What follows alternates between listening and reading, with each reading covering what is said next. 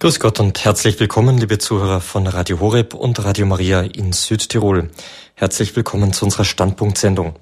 Mein Name ist Peter Sonneborn. Ich freue mich, dass wir heute Abend die kommenden gut eineinhalb Stunden miteinander verbringen dürfen.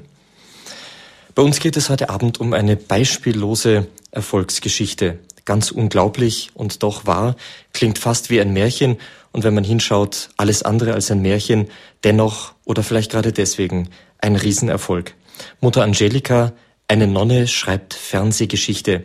Wir haben den Titel des gleichnamigen Buches gewählt, das die Lebensbeschreibung von Mother Angelica ist, die Begründerin des weltweit agierenden katholischen Fernsehsenders EWTN. Geschrieben hat, es, hat dieses Buch ein enger Vertrauter, Raymond Arroyo. Und im Einband des Buches steht als kleine Buchkritik. In diesem dramatischen und spannenden Buch hat Raymond Arroyo das Leben Mutter Angelicas festgehalten, einer Frau, die durchaus die Patronin der Manager sein könnte. Nun, Patronin der Manager und doch kontemplative Ordensschwester hinter Klostermauern. Sie hat es geschafft, aus einer kleinen Garage, wie es immer so schön heißt, einen weltweit operierenden Fernsehsender aufzubauen.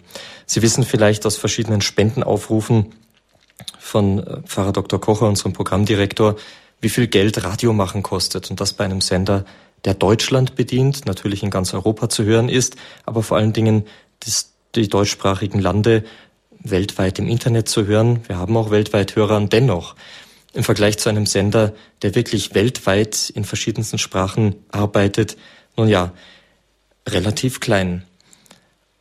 Und das dann als kontemplative Ordensschwester hochzustemmen, ist schon wirklich etwas ganz Gewaltiges. Ich freue mich, dass wir heute Abend äh, keinen kompetenteren hätten finden können als den, der mir jetzt gegenüber sitzt. Herr Martin Rothweiler, er ist Geschäftsführer von EWTN Deutschland. Guten Abend, Herr Rothweiler. Grüß Gott, Herr Sonneborn. Herzlich willkommen bei uns im Studio. Schön, dass Sie den weiten Weg bei Eis und Schnee hinter sich gebracht haben, uns hier besuchen, dass wir uns heute Abend über dieses gewaltige Erfolgsprojekt unterhalten können. Ja, bevor wir auf Mutter Angelika schauen und auf das, was sie aufgebaut hat, interessiert unsere Hörer zunächst einmal natürlich, wer sie sind, was sie so machen. Ihr Name taucht natürlich schon immer wieder auf, aber äh, in dieser Sendung ist es natürlich ganz besonders wichtig und interessant mal zu hören, wie Sie auch zu EWTN gekommen sind, was Ihr Hintergrund ist. Sie sind Jahrgang 1959, haben Sie mir verraten. Sie haben Theologie und Philosophie in Bonn und in Rom studiert, sind verheiratet, haben vier Kinder und waren beruflich für verschiedene gemeinnützige Organisationen tätig, bevor sie dann zu EWTN gekommen sind, ebenfalls ein gemeinnütziger Verein hier in Deutschland. Ja, fangen wir ganz vorne an. Theologie und Philosophie. War das immer schon Ihr Interesse? War das, haben Sie so gesagt, von der Schule an, das muss ich machen? Äh, das Interesse kam eigentlich durch meine politische Tätigkeit. Mit, als 16-, 17-Jähriger war ich äh, beim Bund demokratischer Schüler tätig und ähm, habe ein Seminar mitgemacht, wo es um die weltanschaulichen Positionen hinter den politischen Parteien äh, geht.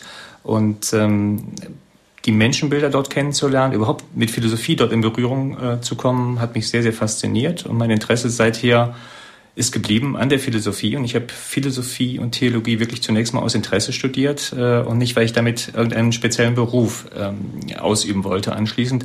Und die Philosophie von sich aus führte mich letztlich auch zur Theologie. Mhm. Hatten Sie mal vor, weiter in der Politik zu bleiben? Das ähm, hatte ich zunächst mal vor, jedenfalls in jungen Jahren, ist aber dann durch äh, erstmal durch den Militärdienst äh, unterbrochen gewesen, sodass dann auch die Kontakte und die regelmäßigen, äh, die regelmäßigen Besuch von Veranstaltungen einfach nicht mehr möglich war. Ich habe mich aber immer für das Gemeinwohl beziehungsweise auch für das, äh, ja, für die für die Politik weiterhin äh, interessiert, war aber nicht mehr parteipolitisch äh, tätig in den späteren Jahren aber ich muss sagen, dass vor allen Dingen die Philosophie mich auch deswegen fasziniert hat und für mich auch wichtig war, ähm, weil ich denke, sie für mich ein wesentlicher Bestandteil war in meiner Lebensgeschichte auch ähm, den Glauben äh, wiederzufinden, beziehungsweise im Glauben bestärkt zu sein.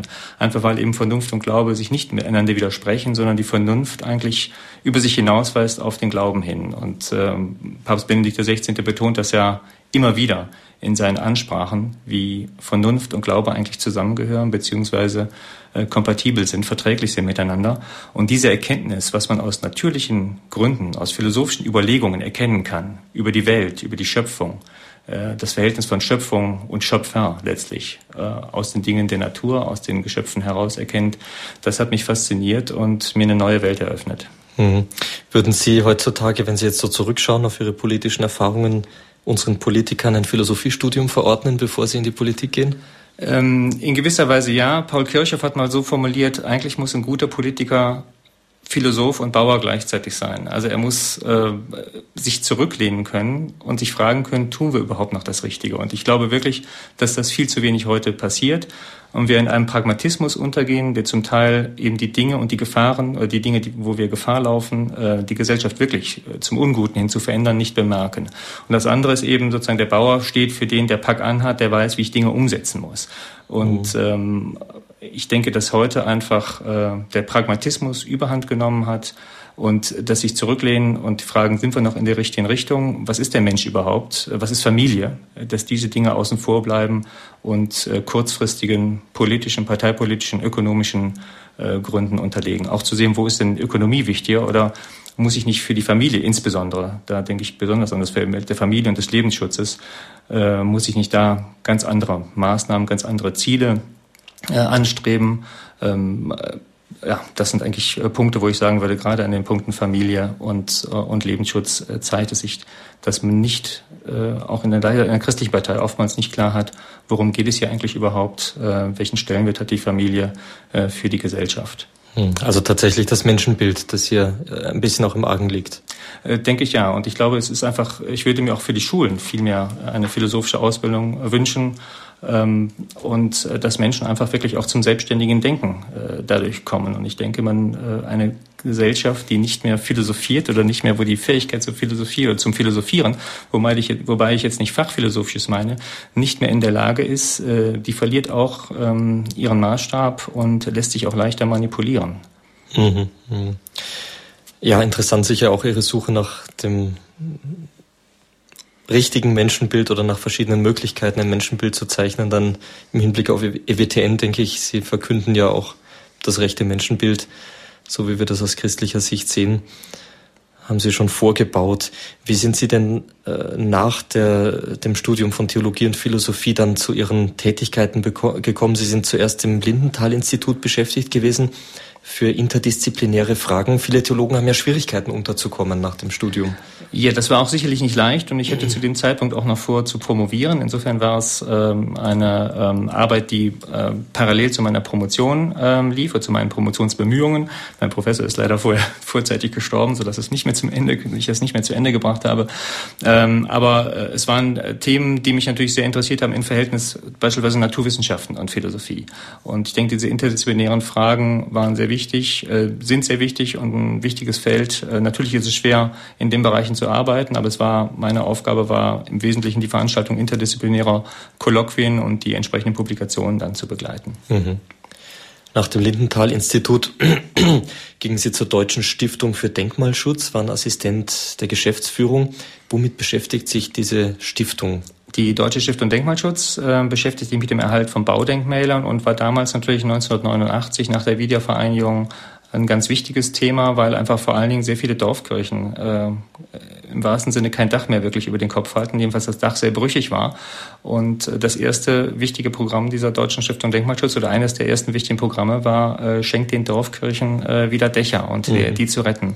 Und ähm, da hat sich gerade nach der Wiedervereinigung, weil auch viele Verbindungen zwischen Menschen waren, die natürlich in Westdeutschland und in Ostdeutschland ähm, äh, Verwandtschaft hatten, ähm, war die Unterstützung doch doch sehr groß. Und nach der Wiedervereinigung gab gab es doch ein, ein, eine Notwendigkeit, vor allen Dingen eben Kulturdenkmäler äh, und insbesondere auch Kirchen, Dorfkirchen äh, zu schützen und zu retten. Mhm. Dann äh, ging es von der Stiftung Denkmalschutz an die Uni Witten-Herdecke in die Entwicklungsabteilung. Vielleicht noch ein kurzes Wort, was Sie dort gemacht haben. Also bei der Entwicklungsabteilung geht es natürlich auch äh, zum Teil um äh, sogenanntes Fundraising, also um äh, Verbindungen zur Industrie zu schaffen, damit äh, die eine private, es war ja die erste private Hochschule ähm, seinerzeit, die erste private Universität, um entsprechende Gelder einzuwerben, in Kontakt mit der Industrie zu kommen. Ähm, und äh, mich hat damals auch die Aufgabe gereist, weil es auch da wiederum um Ausbildung geht. Und die hatten ein besonders gutes, fand ich, Ausbildungsmodell für die Studierenden, weil eben dort auch beispielsweise ein Studium Fundamentale angeboten worden ist, was verpflichtend war für alle Studiengänge, also sowohl für Medizin als auch für Wirtschaft, wo der Donnerstag freigehalten wurde, damit man sich dort eben mit Philosophie äh, und anderen Fächern äh, beschäftigen durfte, äh, auch verpflichtend musste. Mhm. Äh, und jeder, der da seine Promotion oder seinen Abschluss machen musste, wurde eben auch in einem anderen Fach äh, geprüft als einem äh, Grundfach. Also da habe ich auch so ein bisschen eine, jedenfalls in begrenztem Maße, Verwirklichung dessen gefunden, was ich mir für eine gute Bildung oder Ausbildung, auch berufliche Ausbildung eigentlich vorstelle. Mhm. Ja, dann äh, wurde es spannend. Im Juli 2000 sind Sie zur EWTN gewechselt als Geschäftsführer und Gründungsmitglied für Deutschland sozusagen. Ja, genau. Also ich bin äh, durch eine äh, gute langjährige Freundin, die ich übrigens aus diesen politischen Zeiten noch her kannte und die später Personalberaterin war und sich auch sehr stark im Lebensschutz engagiert hat, ähm, äh, aufmerksam gemacht worden auf den Sender EWTN. Ähm, sie hatte von ihm gehört, äh, damals, das war 1999, hatte ich keine Ahnung, ich habe EWTN und von Mutter Angelika äh, noch nie etwas gehört bis zu dem Zeitpunkt. Mhm. Und ähm, sie trug mir dann an, dass äh, es diesen Fernsehsender in Amerika gibt, der dort wohl sehr erfolgreich ist, sehr professionell arbeitet ähm, und ähm, hat äh, den Bedarf natürlich gesehen, nicht nur sie, sondern auch eine andere Gruppe anderer Kollegen von ihr, äh, von ihr noch, ähm, die gesagt haben, Mensch, sowas brauchen wir eigentlich dringend in Deutschland, äh, ein Instrument der Evangelisierung und ähm, dann hat sie mich angesprochen, weil sie eben wusste, dass ich Philosophie und Theologie studiert hatte, also vom Inhaltlichen her ähm, in gewisser Weise Kompetenzen jedenfalls mitgebracht habe und zum anderen eben durch meine Erfahrung mit gemeinnützigen Organisationen. Und EWTN ist gemeinnützig und ist rein, Spenden, äh, rein spendenorientiert und auf Spenden angewiesen, dass sie denkt, dass da beide Sachen eigentlich zusammenkämen und hat mich dann angesprochen. Mhm. Ja, interessant, wenn man sieht, was Sie vorher so interdisziplinäre Fragen, Assistent der Geschäftsführung, dann Entwicklungsabteilung, sieht aus wie gemacht für Geschäftsführer bei EWTN. Das ahnt man natürlich vorher nicht mhm. und äh, in der Tat Tat, ähm, als ich zum ersten Mal von EWTN hörte, ich war, hatte ich auch eine gewisse Skepsis zunächst mal und äh, dann hatte ich aber die Chance, in die USA zu fliegen und mir äh, den Fernsehsender einfach mal anzuschauen und äh, Mutter Angelika auch zu treffen zum ersten Mal. Dazu vielleicht später ähm, äh, nochmal ja. sicher mehr. Aber ähm, sicherlich hat nachher die Entscheidung dafür, dass ich gesagt habe, gut, ich lasse meine Arbeit bei der, bei der Universität Wittenherdecke damals, die äh, gesichert war, und äh, gehe dieses neue Risiko ein ähm, war sicherlich ein Punkt, wo ich auch eine Berufung gespürt habe. Da, wo eben zwei Dinge plötzlich zusammenpassen, weil ich mich natürlich gefragt habe, in, in meinem Berufsleben, äh, du hast mit Philosophie und Theologie eigentlich jetzt nichts mehr am Hut oder wenig, vielleicht noch eher privat oder in bestimmten Bereichen, wenn man äh, Firmenunterricht gegeben hat oder ähnliches. Aber ähm, da kamen so zwei Stränge wieder zusammen, ähm, wo ich das doch als Anrufung gesehen habe. Es war auch vor allen Dingen, man stand sozusagen die vor der Schwelle des zweiten Jahrtausends und viele Sachen, die einem dann durch den Kopf gegangen sind. Und dann einfach nochmal die Entscheidung zu treffen, vielleicht von all dem zu lassen, was ich vorher gemacht habe äh, und auf dieses ja, Risiko hin äh, einzugehen und zu sagen, gut, äh, stell dich mal ganz in den Dienst äh, des lieben Gottes. Ich habe das allerdings natürlich auch nicht getan oder hätte das nicht getan, wenn ich nicht die Rückendeckung von zu Hause, das heißt von meiner Frau insbesondere gehabt hätte, die dann auch gesagt hat, also ich trage diese Entscheidung mit, weil es äh, ja keine einfache Entscheidung war. Mhm. Keine Frage, ja.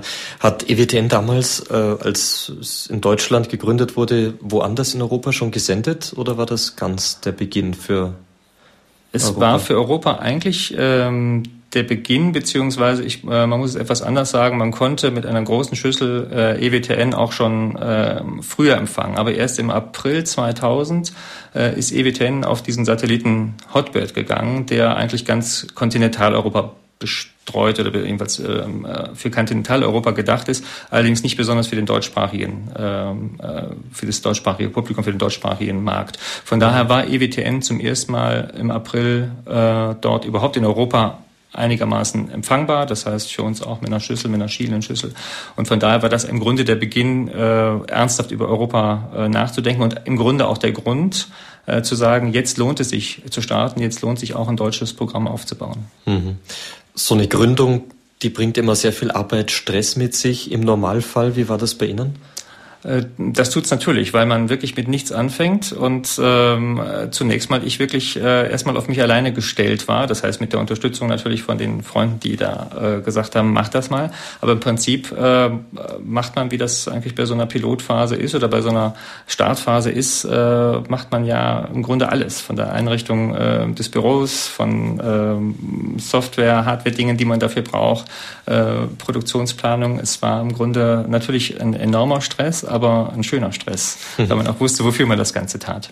Immerhin, Sie hatten sicher den finanziellen Rückhalt dieser weltweiten Organisation von EWTN um mit einer gewissen sagen wir, Perspektive schon mal zu starten? Ähm, ja, anfänglich ist es aber rein von äh, finanziert worden, äh, nur von äh, Spenden aus dem deutschsprachigen äh, Europa. Also es war nicht so, dass äh, Amerika sofort eine Unterstützung dort gegeben hat, sondern wir haben hier einfach bereit erklärt zu sagen, wir sind bereit, deutschsprachige Produktionen zu machen, für EWTN zu arbeiten. Zunächst kam das Geld aus dem deutschsprachigen Europa ähm, ganz alleine und ich hatte eigentlich einen Zweijahresvertrag bekommen. Also die einzige relative Garantie, die ich sagen konnte, war einfach ein Vertrag für zwei Jahre, mhm. ähm, wo ich dann gesagt habe, gut, es hätte auch nach zwei Jahren zu Ende gehen können, aber das Risiko bin ich dann eingegangen und äh, wir haben dann gestartet. Mhm. Nun hatten Sie ja äh, zwar geschäftsführerische Erfahrung, aber nicht äh, aus den Medien. Wie haben Sie das geschafft?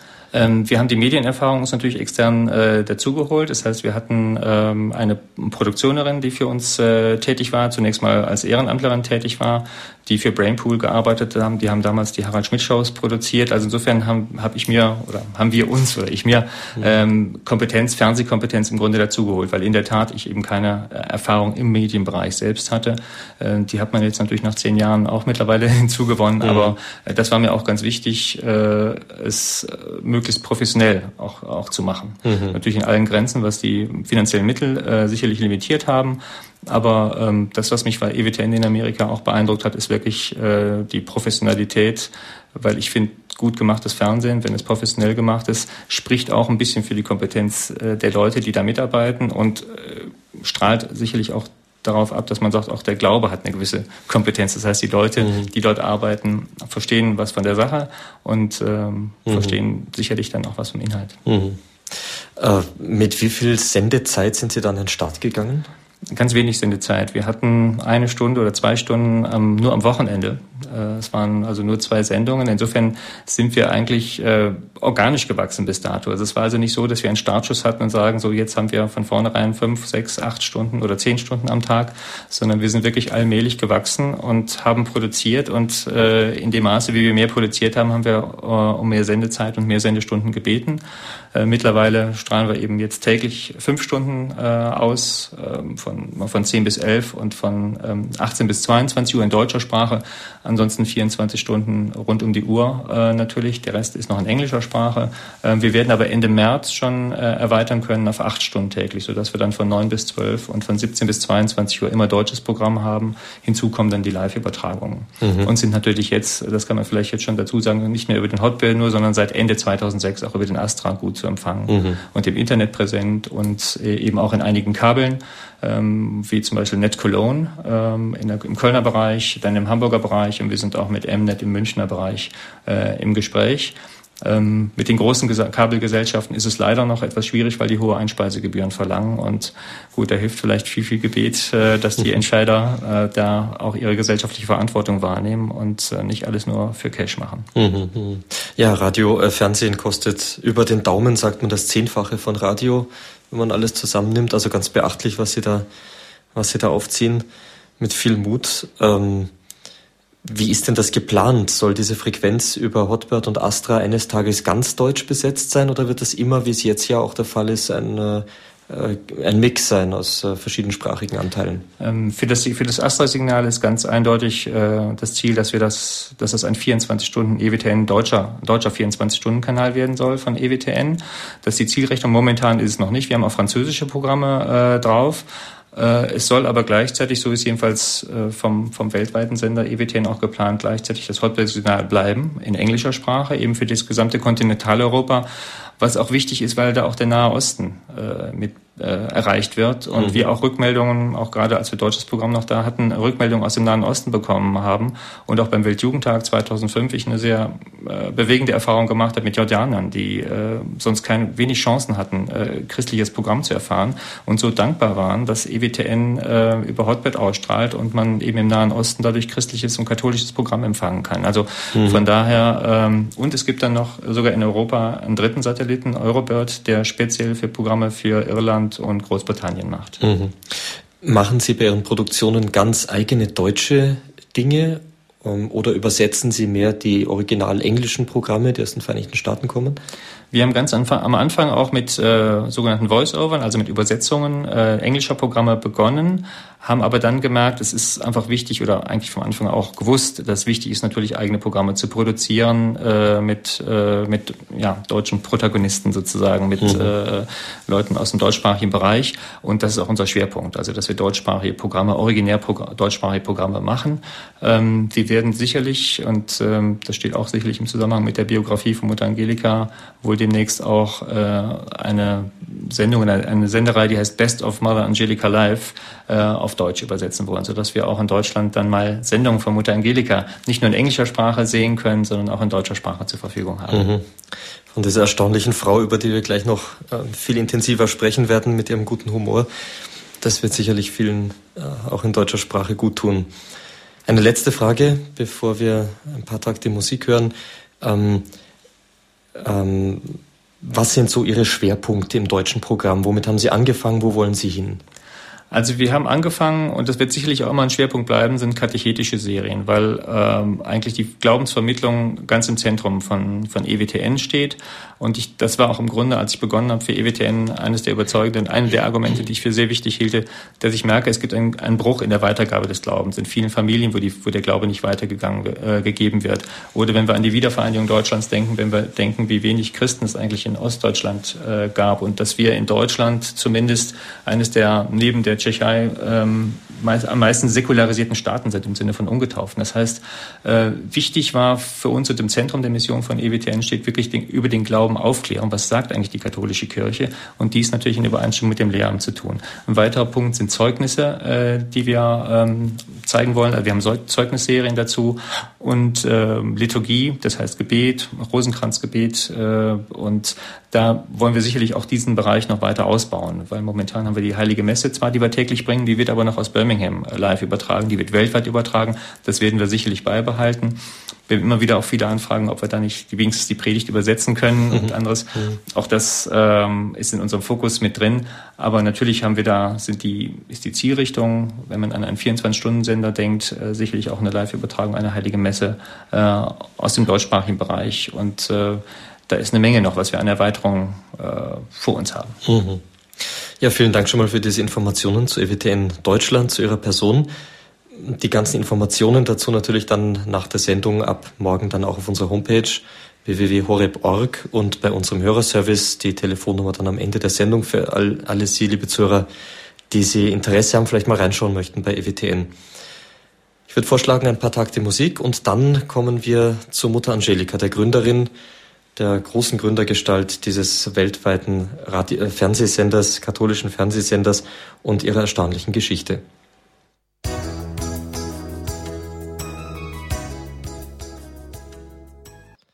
Standpunkt bei Radio Horeb und Radio Maria in Südtirol. Liebe Zuhörer, heute Abend zum Thema Mutter Angelika. Eine Nonne schreibt Fernsehgeschichte. Es geht also um EWTN, den weltweit katholischen, weltweiten katholischen Fernsehsender. Unser Studiogast heute Abend ist Martin Rothweiler, Geschäftsführer von EWTN Deutschland.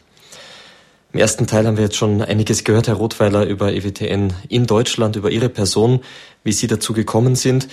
Und ähm, jetzt wollen wir doch mal ein bisschen auf das Leben der Gründerin schauen. Wir haben schon gesagt, das gleichnamige Buch Mutter Angelika, eine Nonne schreibt Fernsehgeschichte. Erstmal eine Nonne und Fernsehen, das passt überhaupt nicht zusammen. Aber im Leben von Mutter Angelika, da gibt es so vieles, was nicht darauf hingedeutet hätte, dass sie einmal ein Superstar in den Medien werden würde.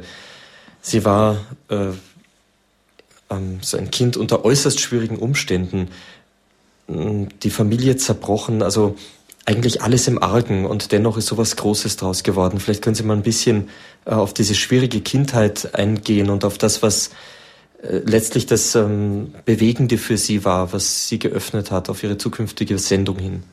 Ja, also sie hat wirklich ähm, eine äußerst schwierige Kindheit gehabt. Ähm, wir würden sagen, in zerrütteten Verhältnissen groß geworden, in einer Kleinstadt in Kenton in Ohio.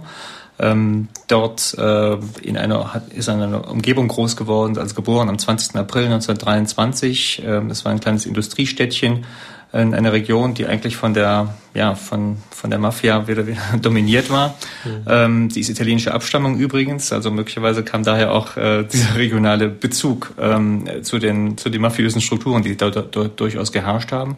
Ähm, ihre ähm, Eltern haben sich scheiden lassen schon nach äh, fünf Jahren. Das heißt, sie hat also nach fünf Jahren ihren Vater äh, verloren, der dann äh, die Mutter alleine gelassen hat.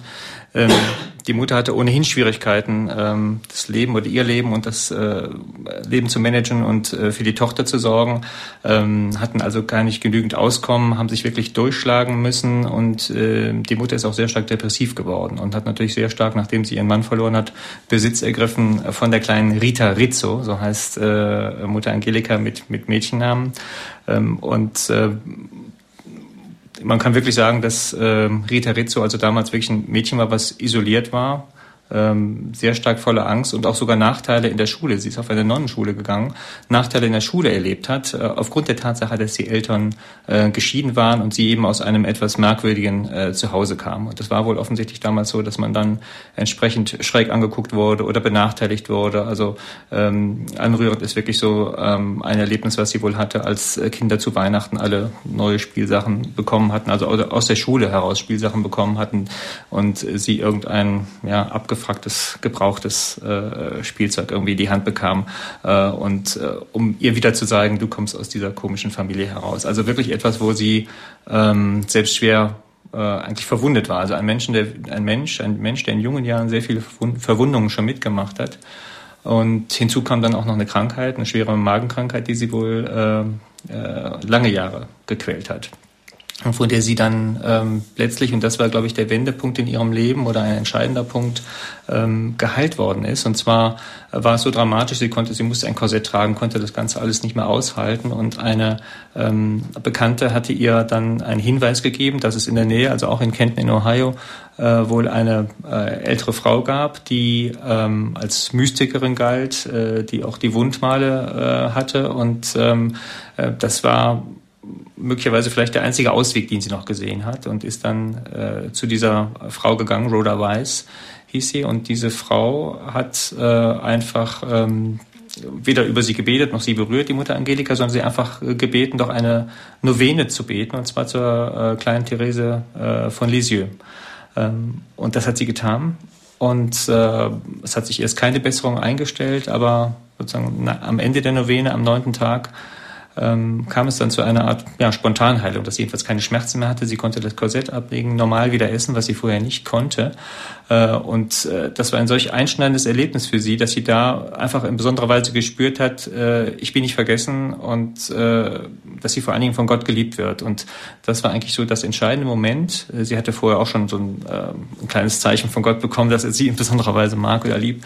Aber das war, glaube ich, die entscheidende Erkenntnis, ich bin nicht vergessen und Gott liebt mich. Und ich denke, das ist auch eine Botschaft, die, wenn man das Leben von ihr betrachtet, in jungen Jahren vielen Menschen draußen sagen kann, dass unter welchen Umständen man auch immer groß wird und so schwer die sind, es gibt immer die Chance der Gnade, es gibt immer die Chance äh, doch des Aufbruchs und äh, hoffentlich der Entdeckung, äh, dass eben Gott sie liebt. Und ich denke auch äh, gerade an Fernsehsender oder auch Radio Horeb, wir sind eine unserer wesentlichen Aufgaben ist, das äh, in die Welt hinauszubringen. Hm, man sieht das ja später, wo sie dann unter den strengen Klosterbedingungen ihren Schwestern manchmal zuflüstert, Gott liebt dich, einfach um, um genau diese Botschaft schon längst bevor sie im Fernsehen ist, nicht eine kleine äh, zu verbreiten. Sie sagten, sie ist da wie durch ein Wunder geheilt worden und man hat, wenn man so durch diese Biografie liest, den Eindruck, dass sie, ähm, dass sie ein sehr natürliches Verhältnis zur Übernatur hatte.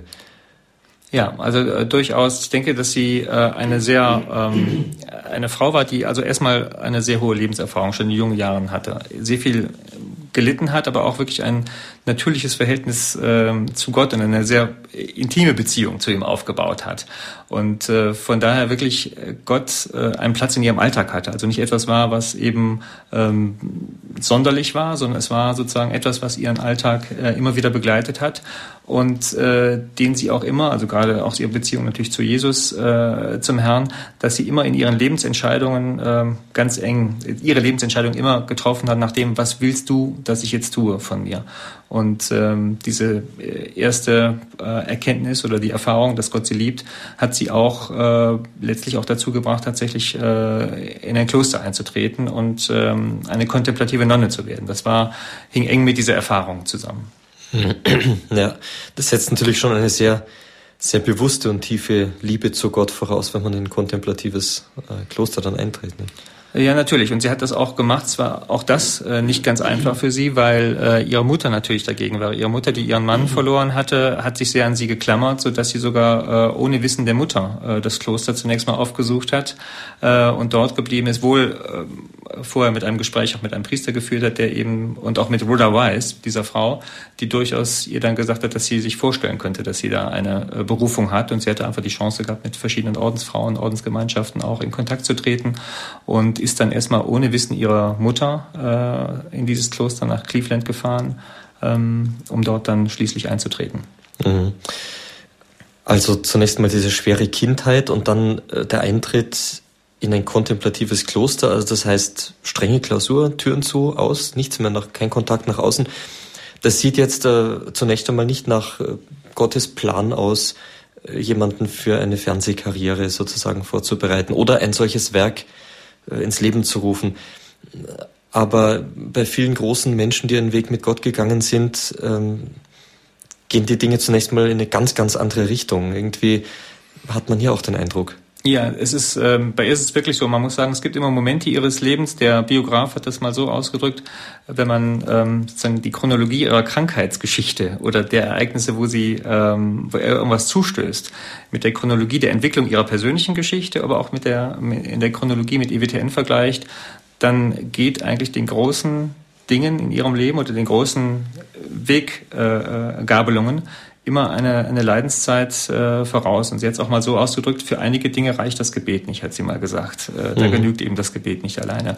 Und ähm, ähnlich war es im Grunde auch ähm, der nächste Schritt, also nachdem sie in dieses Kloster äh, eingetreten ist, ähm, ist sie bei einer Ausarbeit verunglückt, das heißt, sie ist hingefallen und hatte enorme Schmerzen im Rücken und es musste schließlich zu einer Operation kommen, ähm, wo der Arzt ihr offerierte, also es kann sein, dass sie nachher nicht mehr gehen können und, und gelähmt sein werden. Und ähm, Mutter Angelika hat in dem Moment äh, gegenüber äh, Gott das Versprechen gemacht, wenn ich jemals wieder gehen kann oder gut von der, jedenfalls aus dieser Operation herauskomme, ähm, dann gründe ich ein Kloster im Süden. Und im Süden, das hieß in den Südstaaten, äh, näher hin Alabama.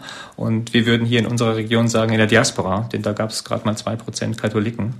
Äh, und äh, damals war nahezu noch der Kuckucksklan, glaube ich, dort aktiv. Jedenfalls mhm. ist, glaube ich, wenige Jahre oder in der Zeit, wo sie da hinzog, auch noch ein Priester auf den, auf den Treppen der Kirche äh, erschossen worden, ein katholischer Geistlicher. Na, jedenfalls hat sie das versprochen und äh, auch wieder diese Krankheitsgeschichte als Vorgeschichte. Ähm, und sie ist dann tatsächlich, hat das wahrgemacht, ist dann äh, eben in den Süden nach Alabama, nach Birmingham äh, und hat dort mit der Erlaubnis des Ortsbischofs ein Kloster gegründet. Mhm.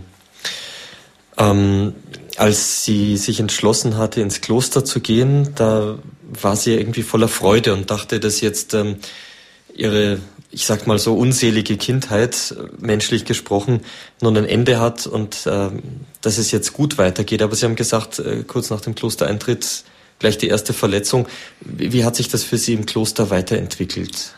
Also zunächst mal hat sie, war das Klosterleben für sie natürlich nicht leicht, weil sie ähm, sehr temperamentvoll war, ähm, vielleicht bisweilen sogar cholerische äh, Anwandlungen hatte und auch sehr, wir würden sagen, dickköpfig. Von daher war es für sie auch schon am Anfang schwer, überhaupt sich ins Klosterleben äh, dort einzufügen. Das hat sie aber immer wieder ähm, doch sich äh, irgendwie her, ähm, hereingegeben, hineingegeben in dieses äh, Klosterleben. Ähm, aber äh, Gott hat hier immer wieder sozusagen Wege gewiesen äh, und, und den Weg eigentlich geöffnet für äh, ja, einen, einen neuen Schritt zu gehen, einen neuen Schritt äh, mit Christus zu gehen, wie das eben mit dieser neuen Klostergründung in den, Süd, äh, in den Südstaaten oder in Birmingham ähm, dann der Fall war, wo sie eben hingegangen ist, äh, ein Kloster gegründet hat und dort auch sofort wieder gesucht hat, wie kann ich äh, nach der, nach der sozusagen rechten Mission. Und sie wollte einfach die Menschen unterstützen, hat eben festgestellt ähm, oder hat äh, festgestellt, ähm, dass die Menschen einfach sehr orientierungslos waren und zum Teil auch nicht wussten, wie sie beten sollten und hat dann den Menschen wiederum Handwerkszeug dort zur Verfügung gestellt, indem sie äh, von der, vom Kloster aus äh, kleine Büchlein hat drucken lassen, äh, einfach erstmal mit einfachen Gebeten, mit Hinführung zum Glauben und ähm, ist darüber eigentlich bekannt geworden, sogar dass der Bischof sie gebeten hat, äh, dann nachher vor bestimmten katholischen Gruppierungen äh, ähm, Ansprachen zu halten, kleine Vorträge zu halten. Und das war ähm, als klausurierte Nonne im Grunde ihre erste öffentliche Tätigkeit, wenn man so mhm. will, jedenfalls außerhalb der äh, Klostermauern. Mhm. Und die wurden ja dann zum Teil auch aufgezeichnet äh, und, und auf Bändern so herausgegeben. Also der erste Schritt schon Richtung moderne Medien sozusagen. Genau, dass er eigentlich ohne, eigentlich, dass sie diese Perspektive irgendwie schon gesehen hat. Aber in der Tat äh, sind diese ähm, äh, Talks, die sie gegeben hat, äh, aufgezeichnet worden und haben wohl einen großen Zuspruch, äh, Zuspruch gehabt, sodass der Bischof eben sie, sie unterstützt und eingeladen hat. Sie hat zum Teil die Sachen im Kloster vorgetragen, aber sie wurde also immer mehr äh, herundgereicht, wenn man so will, und eingeladen, ähm, auch bei Fernsehstationen. Und ähm, dann war eben 1978 dieser entscheidende Moment, als sie dann ähm, eingeladen worden ist äh, nach Chicago äh, bei einem ähm, baptistischen Fernsehkanal ähm, einen Vortrag zu halten oder mhm. dort interviewt zu werden. Und ähm, hat das in Chicago in irgendeinem Hochhaus dort äh, erstmal kennengelernt und gesehen, auf, dass die auf einer Etage einen Fernsehsender machen und dass sie sieht, sie erreichen ja so viele Menschen mit diesem Fernsehsender.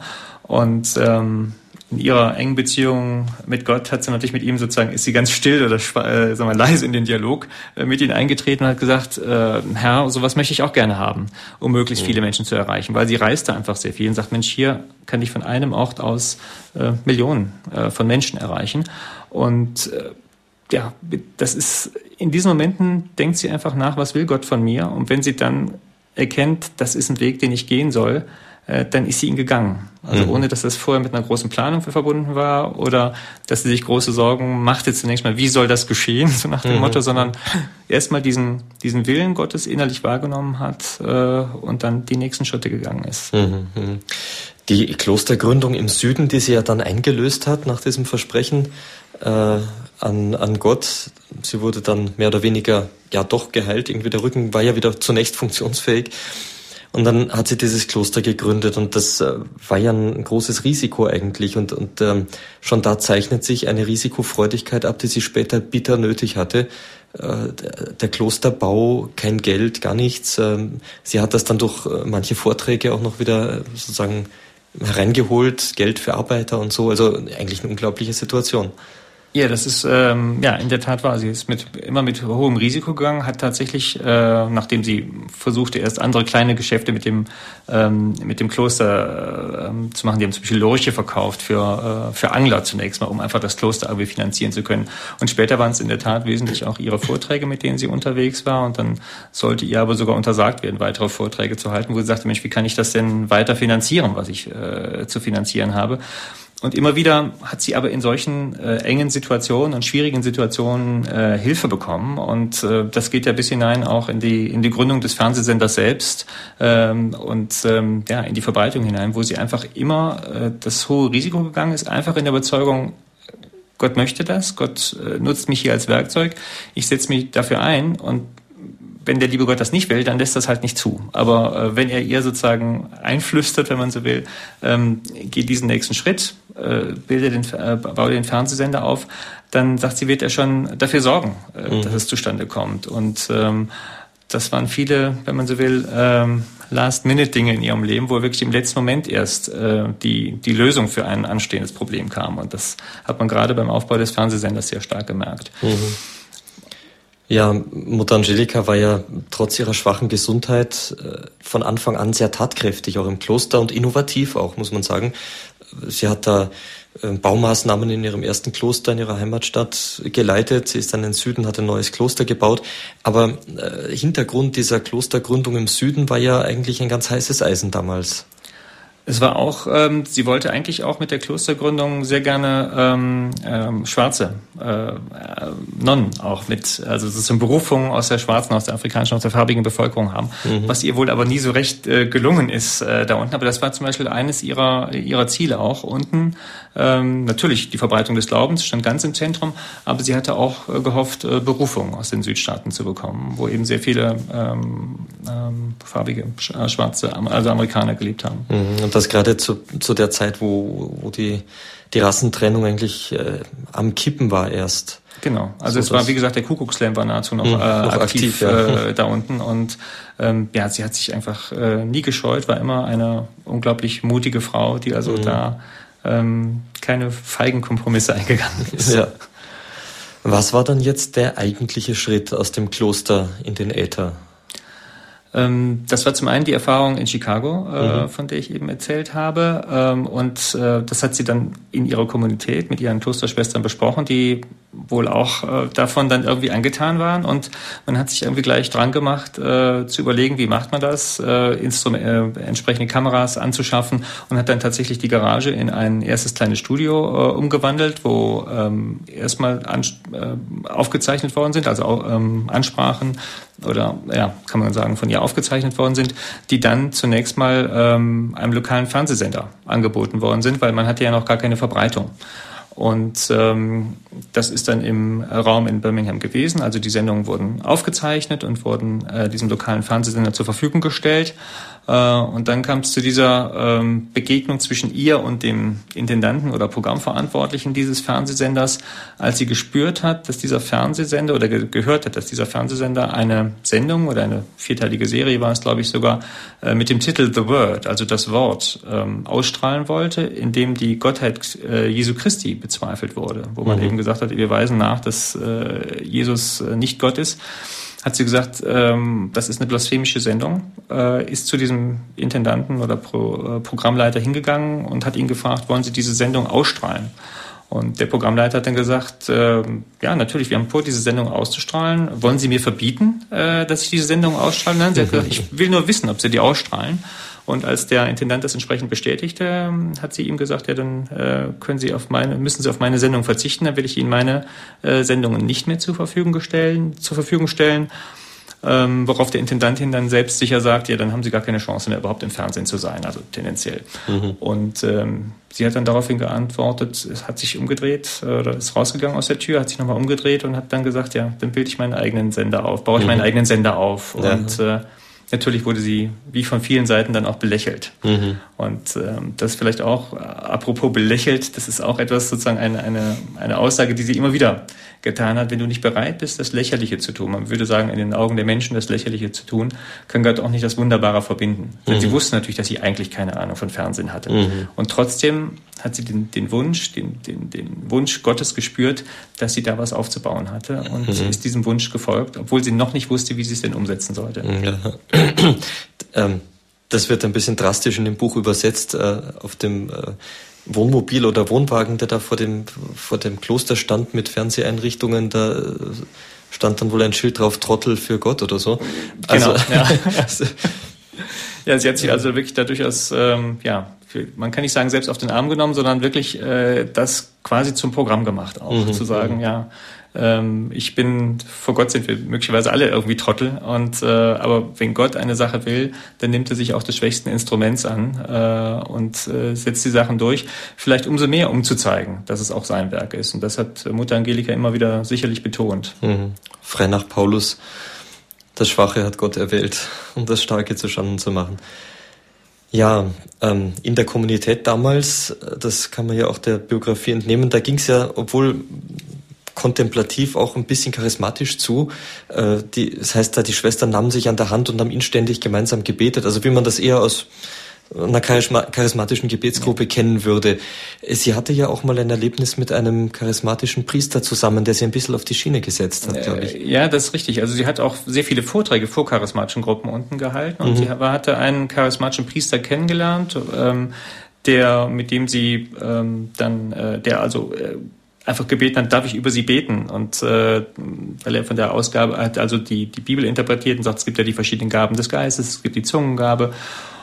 Und wollte über Mutter Angelika beten und äh, wollte hat dann von der von der Taufe des Heiligen Geistes gesprochen. Und Mutter Angelika in ihrer nüchternen Art sagt dann natürlich zunächst mal ich bin ja schon getauft also was soll das? Und hat das eher widerwillig über sich ergehen lassen zum damaligen Zeitpunkt und hat ja wohl dann wirklich für eine geraume Zeit sogar die also die Zunge, Zungengabe die mhm. ähm, und hat aber jedenfalls eines von diesem charismatischen Priester sehr stark gelernt und äh, das übernommen. Und das ist im Grunde die ähm, sehr stark die geistliche Lektüre der Bibel. Also wieder, sie hat gesagt, sie, hat, ich hat, sie hatte sehr viel gelesen zu dem damaligen Zeitpunkt, ähm, Heiligengeschichten, äh, religiöse Texte, aber eigentlich wenig in der Bibel.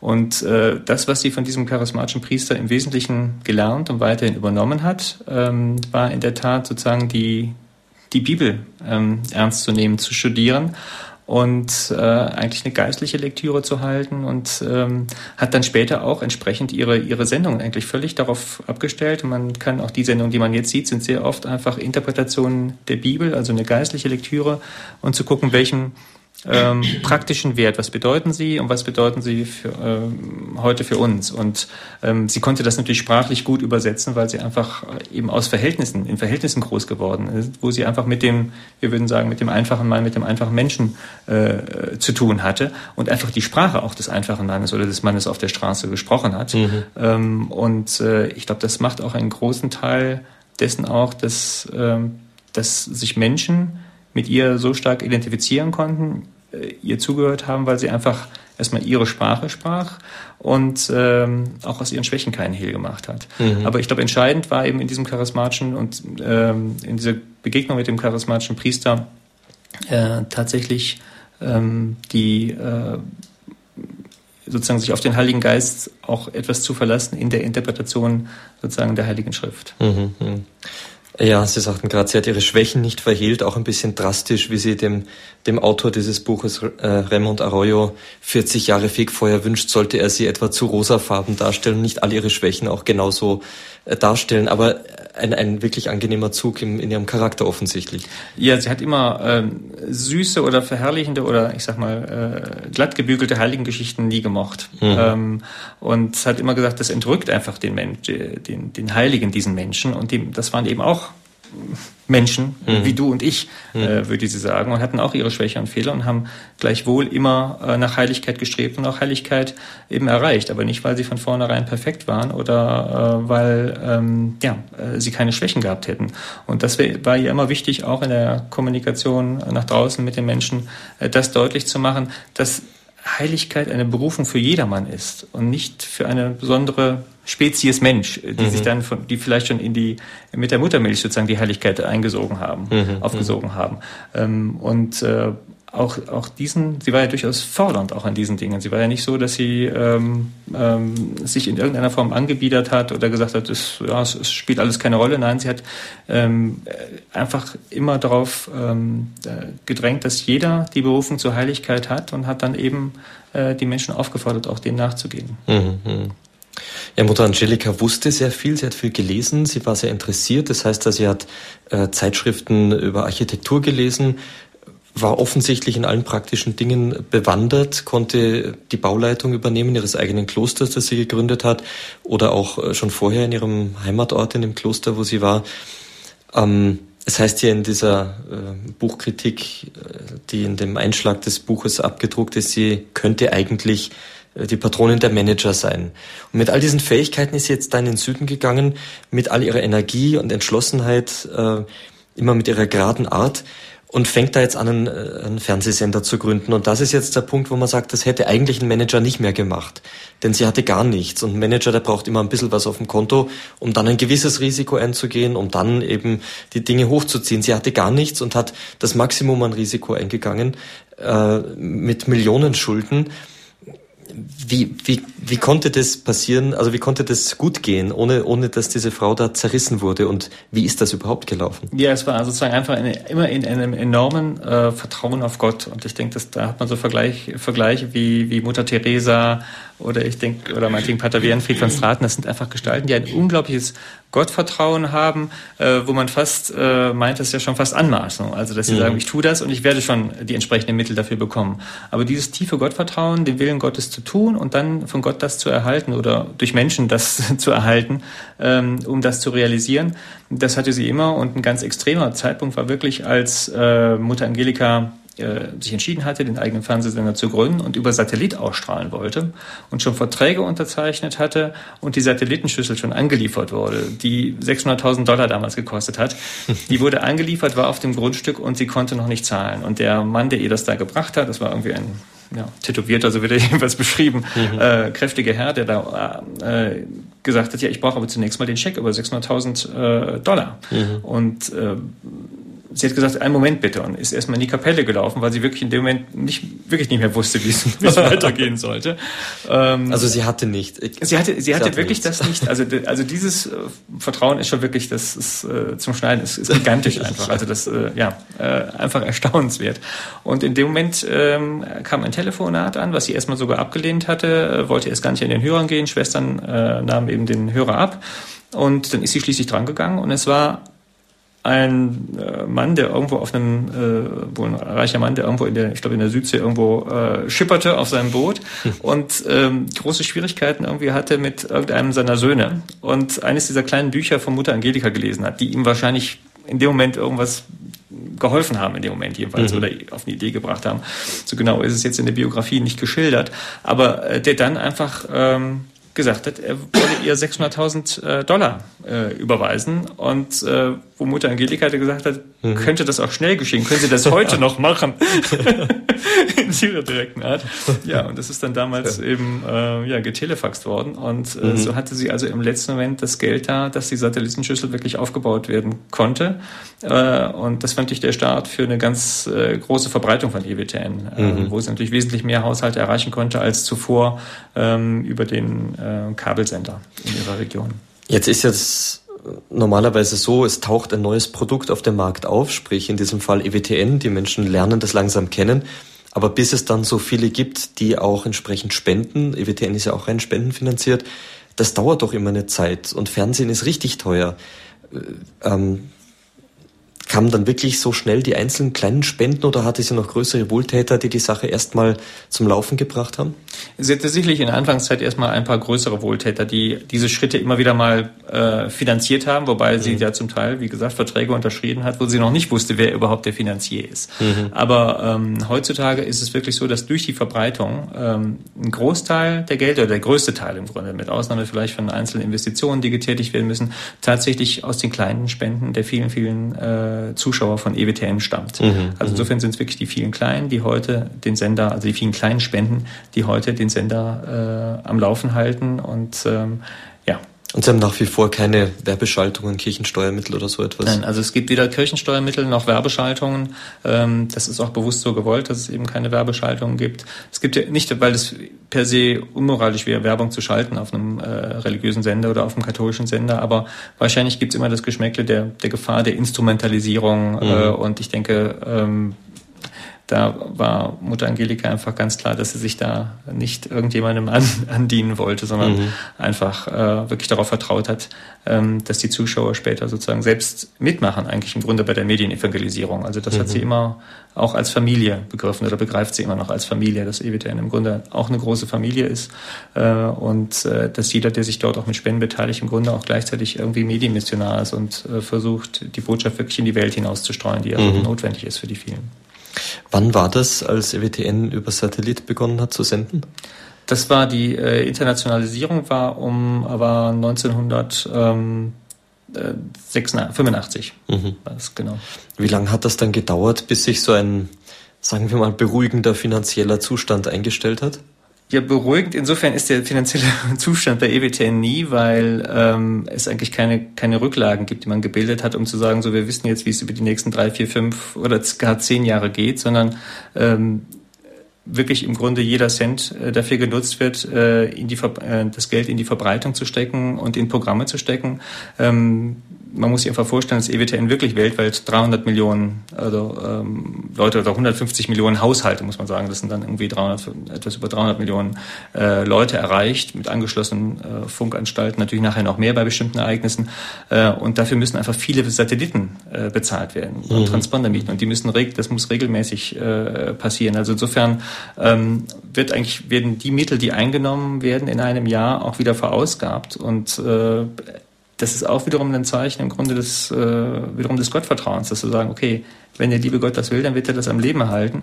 Und wir hat uns jetzt die Mittel dafür gegeben, also versuchen wir die eine oder andere Verbreitung eben noch zusätzlich zu erreichen, wie mhm. eben jetzt vor zwei Jahren zum Beispiel nach Australien, dass man dort eben wiederum Satelliten äh, wieder äh, jetzt äh, gemietet hat, um eben den, den, den Pazifik besser zu erreichen. Also mhm, mhm. es wird im Grunde nichts zur Seite gelegt, sondern alles, was an Spenden da ist, wird dann äh, wirklich für die Verbreitung für das Evangelium eingesetzt. Mhm. Gut 300 Millionen Haus, äh, Menschen technisch zu erreichen, ist natürlich schon eine gewaltige Leistung. Wie viele Länder sind das, wo Sie zu hören sind?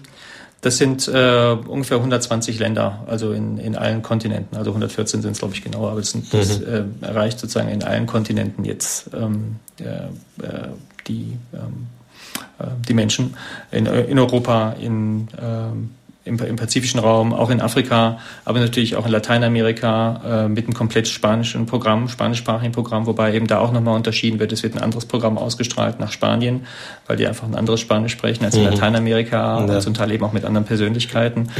Ähm, auch bis in den asiatischen Raum rein. Also von daher sind wirklich alle Kontinente vertreten und ja, in etwa 140 Länder.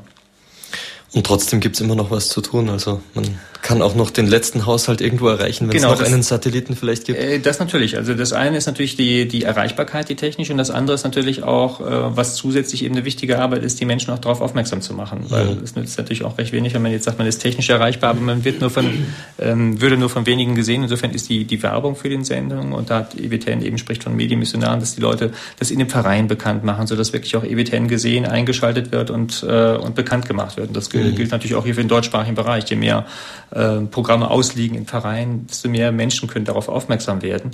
Ähm, und desto mehr Menschen werden auch dann ähm, tatsächlich erreicht, über die technische Erreichbarkeit hinaus. Mhm. Man könnte ja gerade so viel Geld wie für die Verbreitung in die PR stecken, wenn man denn könnte und wollte. Was ist denn ähm, Ihr probates Mittel bei EWTN, um es bekannt zu machen?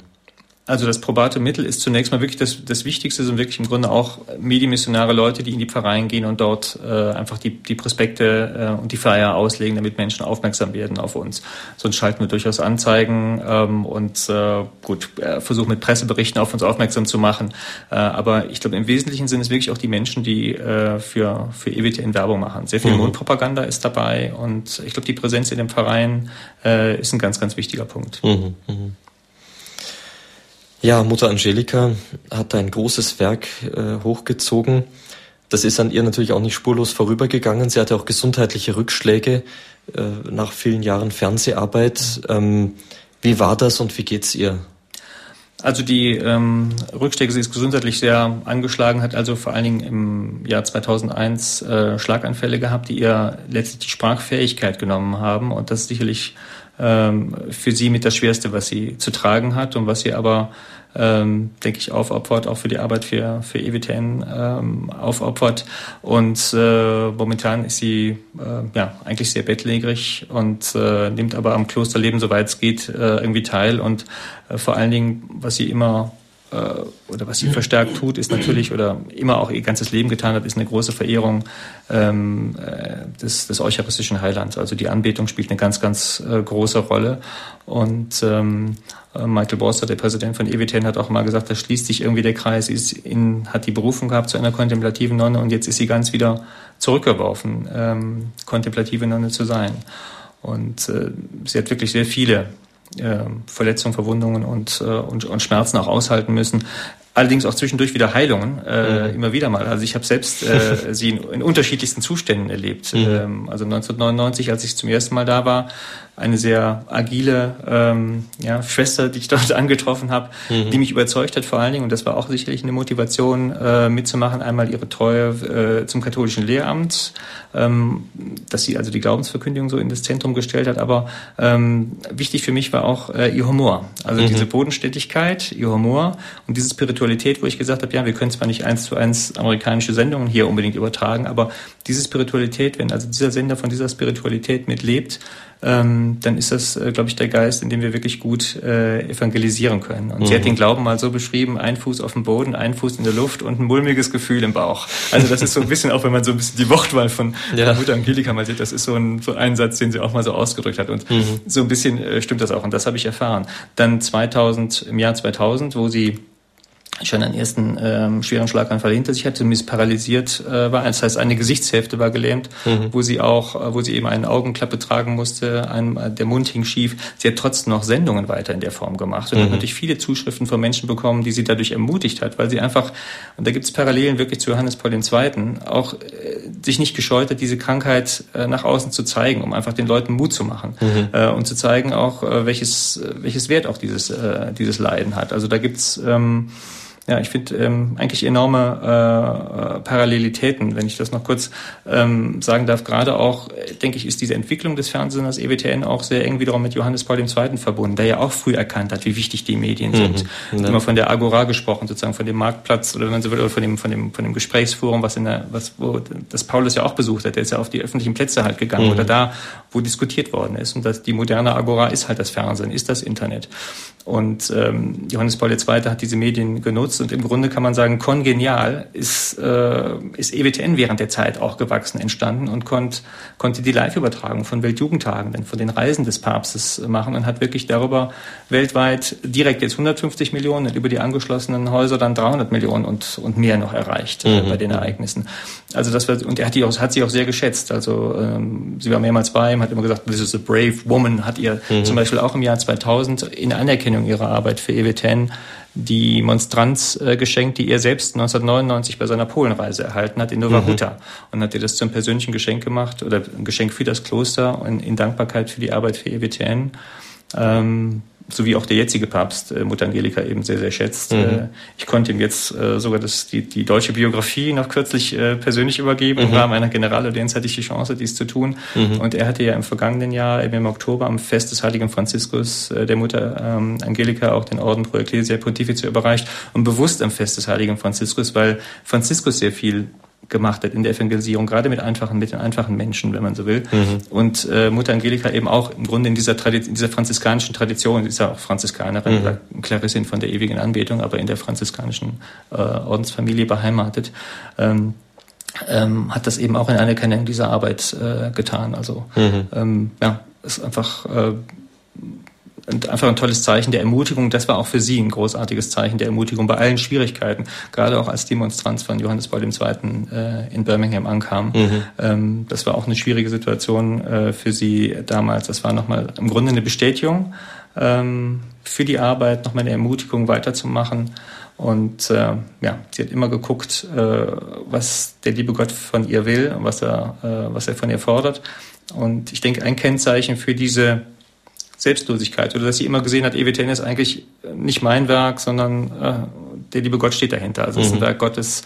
Äh, deswegen EWTN äh, eben steht, steht ja auch für Eternal Word Television Network, also das ähm, äh, Fernsehsender vom ewigen Wort würde man äh, zu Deutsch übersetzen, auf Deutsch übersetzen, ähm, dass sie äh, das immer als Werk Gottes auch mitbegriffen hat und selbst im Jahr 2000 dann freiwillig einfach äh, ihre Aufgabe in dem Sender einfach zurückgenommen hat, quasi zurückgetreten ist von ihrer mhm. Vorstandsfunktion und zwar noch Sendungen bestritten hat nachher, aber gesagt hat, jetzt muss ich mich um mein neues Kloster äh, in erster Linie kümmern und hat einfach gesehen, das ist das, was der liebe Gott von ihr will und EWTN mhm. muss auch ohne mich funktionieren. Mhm.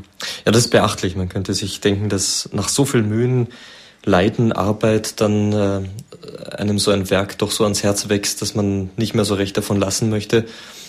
Aber da hat sie dann bewiesen, dass sie echte Nonne in Klausur ist, nur für Jesus da. Genau, also ich glaube, damit hat sie auch gezeigt, dass es letztlich nicht um sie geht oder dass sie eben das, äh, weil das natürlich sicherlich ihr Kind war, auf das sie auch einen gewissen Stolz hatte natürlich, mhm. weil sie einfach unglaublich viel in diesem Bereich erreicht hatte, aber ähm, sie wusste auf der anderen Seite, es ist nicht eben nur äh, auf, ihr, auf ihr selbst gewachsen, sondern gegründet eigentlich in dem Willen Gottes. Und äh, ähm, wenn sie spürt, der liebe Gott will jetzt, dass ich mich, dass ich vom Sender lasse, mhm. dass ich vielleicht nur noch bei Sendung mitmache, aber nicht mehr Verantwortung für den Sender trage, sondern wieder ganz ins klösterliche Leben eigentlich zurückgehe, ähm, dann hat sie es erkannt und ist dem nachgefolgt. Und das ist eben in ihrem Leben so und äh, auch so eine Botschaft, ähm, die vielleicht für, jeden von uns auch im, im Leben gilt, mhm. zu gucken, was will Gott jetzt von mir und mhm. nicht so sehr überlegen, Mensch, was ist in der Vergangenheit alles gewesen und was hätte ich vielleicht anders machen können oder sich zu viele Sorgen in die Zukunft äh, zu machen. Und mhm.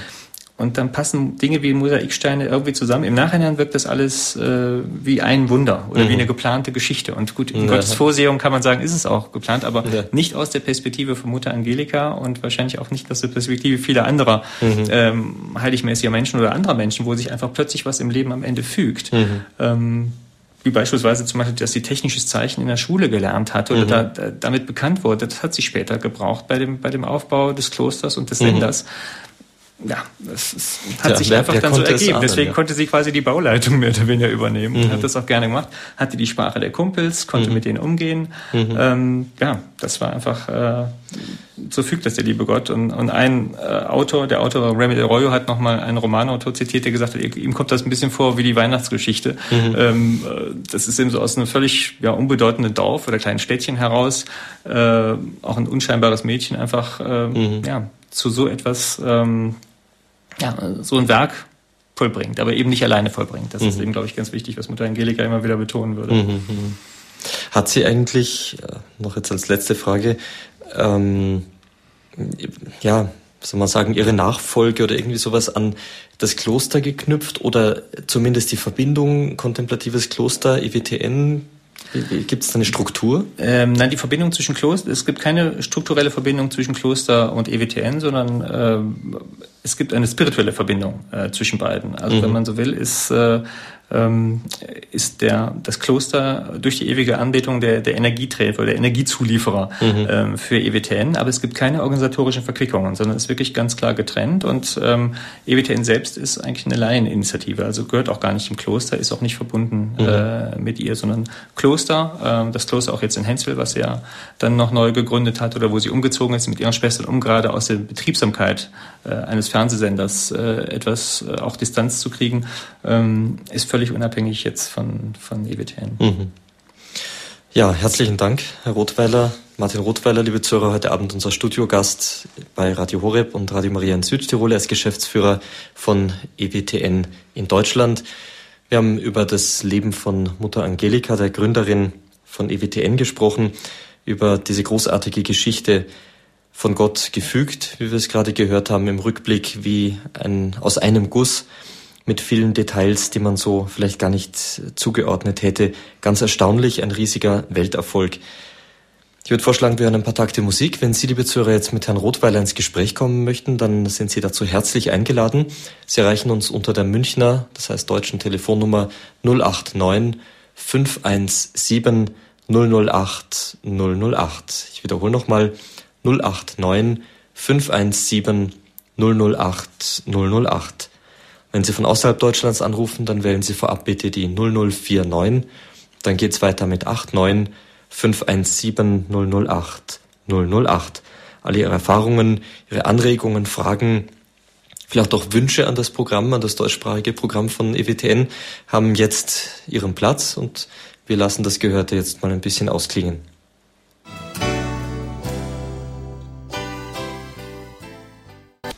Standpunkt bei Radio Horeb und Radio Maria in Südtirol. Mutter Angelika, eine Nonne, schreibt Fernsehgeschichte. Das ist unser Thema heute. Studiogast ist der Geschäftsführer von EWTN, Eternal World Television Network, gegründet eben von Mutter Angelika für Deutschland, Martin Rothweiler. Sie haben jetzt die Gelegenheit, mit ihm ins Gespräch zu kommen. Herr Rothweiler, wir haben jetzt eine erste Anruferin aus München. Guten Abend. Abend. Vielen Dank für Ihren Vortrag. Ich habe keine Ahnung von diesen Medien und dieser Mutter Angelika gehabt oder ich habe, ich besitze nur ein Radio, aber ich wollte was sagen über die Kindheit von ihr. Und dass sie, dass sie ungünstige negative Voraussetzungen hat als Kind. Und das habe ich auch gehabt. Und ich habe immer diese psychologische Wahrheiten gehört, äh, ohne Nestwärme ein verfuschte Existenz und wenn man äh, keine Urtrauensfundament hat, dann kann man kein Gottvertrauen haben. Und ich habe mich so, äh, wie soll ich sagen, so vorprogrammiert. Ich habe gemeint, ja, das, äh, ich habe keine Chance. Und dann habe ich diese Geschichte gehört Mutter. Ich habe auch in den heiligen Legenden gesucht und alle haben eine behütete katholische Familie und alles Mögliche. Und ich habe gedacht, ja, und, ähm, ohne gute Voraussetzungen kann ich gar nichts machen. Und ich wollte Ihnen nur sagen, das hat mir so viel Mut gemacht, dass, dass äh, ich weiß nicht, ob Sie mich verstehen, Doch. auch äh, ohne äh, einen guten Startpunkt im Leben oder äh, auch ohne diese behütet sein und so kann ja, man ich glaube, Sie sprechen da vielen Menschen aus dem Herzen. Vielen Dank auch für dieses, für dieses Zeugnis. Und gerade in Mutter Angelika sehen wir ja genau das Gegenteil, Herr Rottweiler. Ich glaube eben, wir Menschen sind eben nicht das Produkt unserer Umstände und denen völlig ausgeliefert. Und ähm, wenn man eben jemand sozusagen sagt, ja, du bist in den Verhältnissen groß gewachsen, du hast keine Chance, äh, das ist ein mangelnder Respekt gegenüber der Freiheit des Menschen zum einen, zwischen der, der Würde des Einzelnen und es begrenzt auch Gott in seinen Möglichkeiten, in den Bewegungen. Und was man aus jeder Situation äh, machen kann, lernen kann, dass man andere Einstellungen dazu gewinnen kann. Und ähm, das halte ich wirklich für ganz schlimm, wenn man sagt, man ist sozusagen Produkt der gesellschaftlichen Umstände und man hat keine Chance, sondern die Chance ist immer da. Die Chance ist da durch die Liebe Gottes und die Chance ist auch da, weil wir Menschen eben freie Menschen sind, die nicht prädestiniert, die nicht vorherbestimmt sind, egal in welchen Lebenssituationen wir groß geworden sind. Und ich glaube, das ist wirklich ein, also was Sie eben angesprochen haben, die Zuhörerin angesprochen hat, und was äh, eben Mutter Angelika durch ihr Leben gezeigt hat, ist wirklich, dass es keine hoffnungslose Situation gibt. Es kann einem persönlich schlecht gehen, so dass man denkt, man ist hoffnungslos, aber objektiv ist es nicht hoffnungslos und Gott kann immer auch einen Weg finden, einen der, der Gnade, einen dort herausführen äh, und helfen und äh, man muss natürlich und Gott verlangt ja immer sozusagen, dass wir kooperieren, also mitmachen dabei. Das heißt, Mutter Angelika war ja durchaus offen der Botschaft, dass Gott sie liebt dass mhm. man sich dem eben nicht verschließt. Ich glaube, das ist wichtig, mhm. dass man mhm. nicht äh, verzweifelt. Und wenn das auch eine Botschaft ist, die die Mutter Angelika mit rausgibt, bitte, es gibt keinen Grund, äh, wer auch immer zuhört, sozusagen zu verzweifeln, sondern da ist wirklich Gott draußen, der dich liebt und sei einfach bereit, dich ihm zu öffnen. Ob das mhm. durch ein Gebet ist, durch ein Stoßgebet irgendwie.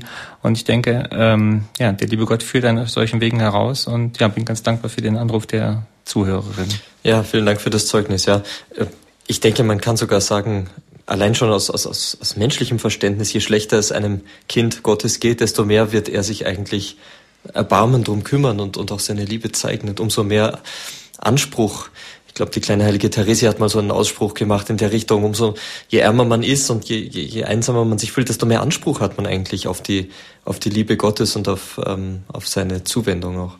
Ich glaube, Mutter Angelika hat diese Erfahrung ja auch äh, ganz tief gemacht und noch an ihrem, äh, in den letzten Jahren, als sie noch versucht hat, auch sozusagen ihren persönlichen Leidensweg, den sie auch ja physisch äh, hatte, äh, als sie dann nach, nach äh, Lucht gefahren ist, um sich von diesem, äh, von ihrer Krankheit sozusagen, dass sie nicht mehr gehen konnte, beziehungsweise nicht mehr sprechen konnte, vor allen Dingen auch irgendwie heilen zu lassen, dass sie zunächst mal enttäuscht war, dass das äh, nicht also sie da nicht erhört worden ist, aber mhm. plötzlich wiederum gemerkt hat, und das sind die entscheidenden Momente in einer Begegnung mit einem ähm, behinderten Kind, ähm, das äh, sich durch sie beruhigen ließ, wie viel wichtiger es ist, jemand anderen auch was dort zu geben und mhm. wieder Instrument und Werkzeug zu sein. Äh, und wo sie gesagt hat, das alles äh, hat sie wiederum mit Freude erfüllt in so einem Moment. Also mhm. dass selbst mhm. Der Leidende durch sein Leidenden für andere eben zum Segen und zur Gnade werden kann. Mhm. Und das ist manchmal natürlich schwer in der jeweiligen Situation. Das ist leichter gesagt als getan, wie man natürlich, das so schön ja. sagt. Aber ja. ähm, trotzdem ist das eine Erfahrung, äh, die Menschen teilen und die Mutter Angelika auch sicherlich vorgelebt hat. Ja, aber gerade aus Zeugnissen, von Zeugnissen leben wir ja eigentlich, die uns Mut machen. Ja, ich darf eine Dame aus Garmisch-Partenkirchen begrüßen. Grüß Gott. Guten Abend. Ich kenne äh, den Sender IWTN äh, sehr von Fort Myers in Florida. Und ich habe auch Schwester Mother Angelica oft am Fernsehen selber äh, gesehen. ich äh, habe als äh, am beeindruckendsten fand ich die Sendung am Montagabend von den Konvertiten. Wenn das also in das deutsche Programm übernommen werden könnte, das würde ich also als großen Vorteil empfinden. Ja, vielen Dank. Also Sie meinen die Sendung, die heißt Journey Home. Genau, das ist eigentlich yes. die Reise. Genau, mhm. Genau, das ja. heißt ja eigentlich zu Deutsch sozusagen Heimkehr. Und ja. das äh, ist eine Sendung, die, ähm, ich erkläre das nur vielleicht für die Zuhörer, die das bisher ja, noch nicht gesehen mhm. haben, ähm, eines ähm, ehemaligen ähm, protestantischen Pastors, der aber auch selbst konvertiert ist und der immer wieder Gäste einlässt ähm, von, von evangelischer Provenienz, Baptisten, die aber konvertiert sind zum katholischen Glauben oder sogenannte revertierten Leute, die also vorher zwar irgendwie katholisch waren, aber äh, nicht bewusst den katholischen Glauben gelebt haben. Und äh, das ist wirklich eine hervorragende Sendung, äh, wo man eben die verschiedenen Zugänge Zugänge zum Glauben auch erfährt, durch die die Menschen haben. Also ob das jetzt über die Beschäftigung mit der Kirchengeschichte ist, über persönliche Begegnungen oder jemand sich die Frage gestellt haben, sola scriptura, die Schrift allein kann es denn sein und darauf aber bisher keine Antwort gefunden hat, nur eine befriedigende eben in der katholischen Kirche. Und ähm, ja, ich nehme also die Anregung gerne auf, auch diese Sendung, das war, glaube ich, ihr, ihr Anliegen, äh, dass wir die sozusagen auch äh, ins Deutsche übertragen. Also wir werden diese Best of Mother Angelica Seif sicher ins Deutsche übertragen. Ich hoffe, dass wir dann auch äh, Markus Grodai, so heißt der äh, Host, mit seiner Sendung auch yeah. ins Deutsche übertragen äh, können. Oder eben auch eine deutsche Sendung mit der, mit der gleichen Ausrichtung äh, yeah. äh, sozusagen ins Programm yeah. zu nehmen. Ja, ja, wobei deutsche Konvertiten vielleicht interessanter sind fürs Publikum hier. Ja, vielen Dank. Ich nehme gerne die Anregung ja. auf. Ja, gut. Ja, vielen Dank für den Anruf. Alles gerne, Gute. Auf Wiederhören. Auf Wiederhören. Danke. Ja, liebe Zuhörer, wir haben noch Leitungen frei. Sie können uns gerne anrufen in unserer Sendung über Mutter Angelika, die Gründerin von EWTN, Eternal Word Television Network. Unser Gesprächspartner heute hier im Studio in Balderschwang ist Martin Rothweiler, Geschäftsführer von EWTN Deutschland. Ich darf jetzt eine weitere Hörerin aus München begrüßen. Guten Abend. Ja, Guten Abend, grüß Gott. Grüß Gott. Grüß Gott. Ich wollte unbekannt bleiben und habe aber eigentlich heute Abend viel Leid drum gehabt. Ich konnte nicht die ganze Sendung hören. Und dann haben Sie auch so furchtbar schnell gesprochen, dass man das kaum als älterer Mensch aufnehmen kann. Ich habe nämlich NWTN regelrecht entdeckt und zwar beim Weltjugendtag, weil mich da auch die Sendungen sehr interessiert haben und habe einfach in den Programmen rauf und runter probiert und bin dann bei NWTN WTN gelandet und habe das vom Weltjugendtag miterleben können. Und da war ich sehr froh drum. Und jetzt hat mich das auch von der Mutter Angelika sehr interessiert. Ich habe mal an den Sender geschrieben und bekomme auch das Programmheft und ähm, habe aber jetzt eben halt die Frage, ist so etwas möglich? Sie haben doch sicher Konzepte. Kann man das nicht irgendwie bekommen schriftlich? Ähm, jetzt diese Sendung kann man, äh, ja, das müsste eigentlich der Sonneborn sagen, wahrscheinlich als CD möglicherweise. Äh, ja, das nützt mich dann auch nicht, also, wenn Sie so schnell sprechen. Ich, das kann man dann hatte, mit dem Hörgerät nicht. Ah, ich verstehe. Ja. Ich hatte jetzt gerade nichts, äh, wusste jetzt nicht, ob Sie, äh, liebe Zuhörerinnen, auf die Sendungen von EWTN anspielen mit den Konzepten oder auf unsere. Ähm, Nein, ich ja, habe das jetzt von heute Abend, weil verstehe. mich das so sehr interessiert hat. Also äh, Mitschnitt ist richtig, selbstverständlich. Jetzt müssen wir natürlich Herr Rothweiler noch fragen, ob es da sonst irgendwas gibt. Ich also wenn Radio Horeb einverstanden ist, bin ich sonst äh, selbst natürlich auch bereit, möglicherweise eine, eine Abschrift äh, herzustellen und die Ihnen zukommen zu lassen. Ja. Ansonsten gibt es natürlich, was die Lebensgeschichte von Mutter Angelika selbst angeht, und ich möchte mich jetzt entschuldigen, weil ich weiß, dass ich manchmal Gefahr laufe, sehr schnell zu reden, ähm, dass es diese äh, Lebensgeschichte ja als Buch gibt, im Media Maria Verlag erschienen. In also welchem Verlag? Im Media Maria Verlag. Die Angaben dazu, die gibt es dann ab morgen bei unserem Hörerservice. Ich gebe nachher so. die Nummer bekannt. Ja, gut. Ähm, mhm. Und dort können Sie die Angaben zu diesem Buch äh, einholen und auch sonst Angaben zu EWTN, äh, Kontaktadressen und so weiter. Also, und wenn ich an NWTN schreibe nach Bonn, kann ich es da auch bekommen? Ähm, also den, das Buch kann man direkt beim Verlag äh, beziehen. Also wir selbst verkaufen oder vertreiben das äh, ähm, Buch nicht direkt, sondern verweisen eigentlich dann auch an den Media Maria Verlag. Ach so. Mhm. Gut, ja, dann hoffe ich, dass Sie in dem Buch, also Sie werden in dem Buch enorm viel finden. Es ist spannend zu lesen. Man kann wirklich nur Werbung dafür machen. Es war nicht umsonst lange auf der New York Times Bestsellerliste. Also es ist ja. wirklich eine ganz erfreuliche Angelegenheit. Ich würde Ihnen auch sehr raten, sich das Buch zu bestellen, wenn Sie sich dafür ja, ja, interessieren. Ja, nur als Ordensschwester kann man sich nicht jedes Buch kaufen, ne? Ja, das ist richtig. Ich das wusste natürlich jetzt auch nicht, dass Sie Ordensschwester sind. Ja, ja das ist das natürlich ein Problem. Ich eben auch nicht so gesagt. Aber vielleicht, vielleicht haben Sie ja jemanden, der Ihnen das schenken könnte. Ja, ja. Ich würde Ihnen einfach mal empfehlen, sch ähm, schreiben Sie uns einfach mal äh, kurz eine Post und dann äh, genau reagieren wir drauf. Ja. Gut, ja? also Überraschung. ja, vor allen Dingen auch, was Sie heute Abend da alles so erzählt haben. Das war ja, ich habe nur so ein bisschen noch mitgekriegt, weil es bei mir nicht klappte, dass ich pünktlich am Fernseh, am Gerät saß jetzt. Ja, aber vielen Dank für Ihren Anruf. Und, ja, trotzdem, ähm, also ich freue mich sehr und ich habe so damals, wie ich hingeschrieben habe, auch so ein Bildchen von der Mutter Angelika mit so einem Gebet bekommen, was sie bei der Erstsendung selber gebetet hat. Das habe ich ja. damals mitgeschickt bekommen. Also das ist schon sehr gut, dass man das auch immer wieder betet und so unterstützt, was man sonst nicht kann. Ne? Ja, da danke ich Ihnen sehr, dass Sie ja. da auch mhm. im Gebet EWTN äh, unterstützen. Ganz ja. herzlichen Dank. Ja, vielen Dank, Schwester, und Ihnen noch alles Gute. Danke vielmals. Ja. Gell? Wiederhören. Auf Wiederhören. Ja, das ist schön. Eine Ordensschwester.